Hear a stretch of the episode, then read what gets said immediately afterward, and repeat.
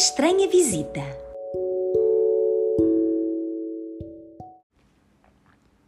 Era uma vez uma velha muito velha que vivia sozinha na sua casita e todas as noites, sentada a fiar, esperava triste por uma visita. Ela fiava e fiava, e esperava e esperava, mas a visita não chegava. Numa noite de tempestade, aconteceu uma coisa muito, muito estranha. O moço piou, a porta abriu-se e entrou um par de pés grandes e chatos que ficaram ali plantados no tapete à sua frente. Ai, mas que coisa tão estranha!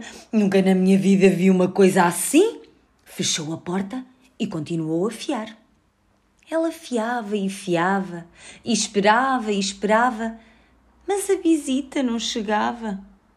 O moço piou, o vento soprou, a porta abriu-se e entrou um par de pernas magras e peludas Ai, mas que coisa tão estranha!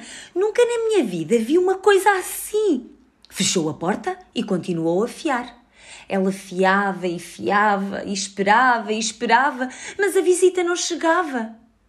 O moço piou, o vento soprou, o raio brilhou e a porta abriu-se. E nela entrou um rabo grande e gordo. Ai, mas que coisa tão estranha! Nunca na minha vida vi uma coisa assim. Fechou a porta e continuou a fiar. Ela fiava e fiava e esperava e esperava, mas a visita não chegava.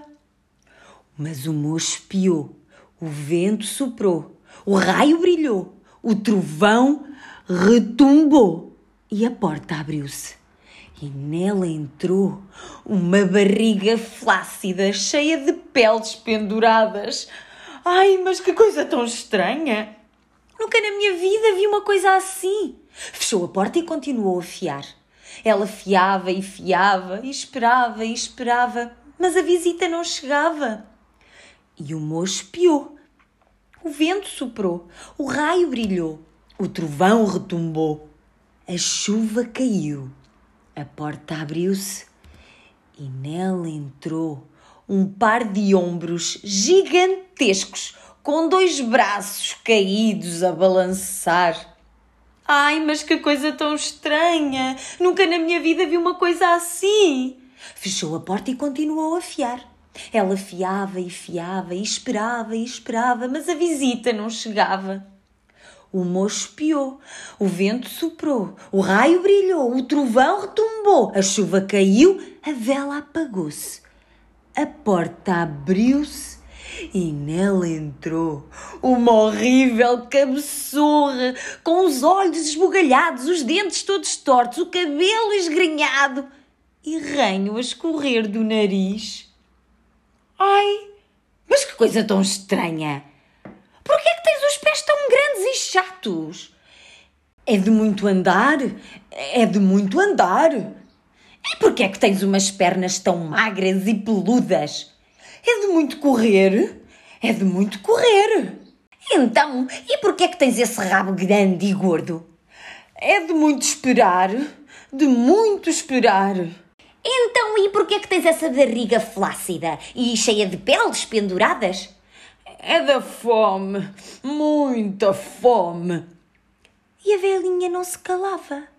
E porquê é que os ombros tão largos e os braços tão compridos e a cabeça tão feia e os olhos tão esbugalhados e os dentes tortos, o cabelo esgranhado e ranho no nariz? Cansada de tantas perguntas, a estranha visita grunhiu. É para te comer! Nananina não, é que nem pensar. Depois de tanto tempo à espera de uma visita, nunca lhe ofereceria esta porcaria. Sou velha, rija, ressequida, sou só pele e osso. Não preferes antes uma tarte maçã? No instante preparou a mesa, com pão, fruta, ovos, bacon, café e um bolo de chocolate. Sentou a sua visita no lugar de honra, limpou-lhe o nariz, penteou-lhe o cabelo e vestiu-lhe uma t-shirt lavada. E desde esse dia, a velha já não espera nem fia Todas as noites, sem se atrasar, chega ao seu amigo para a visitar.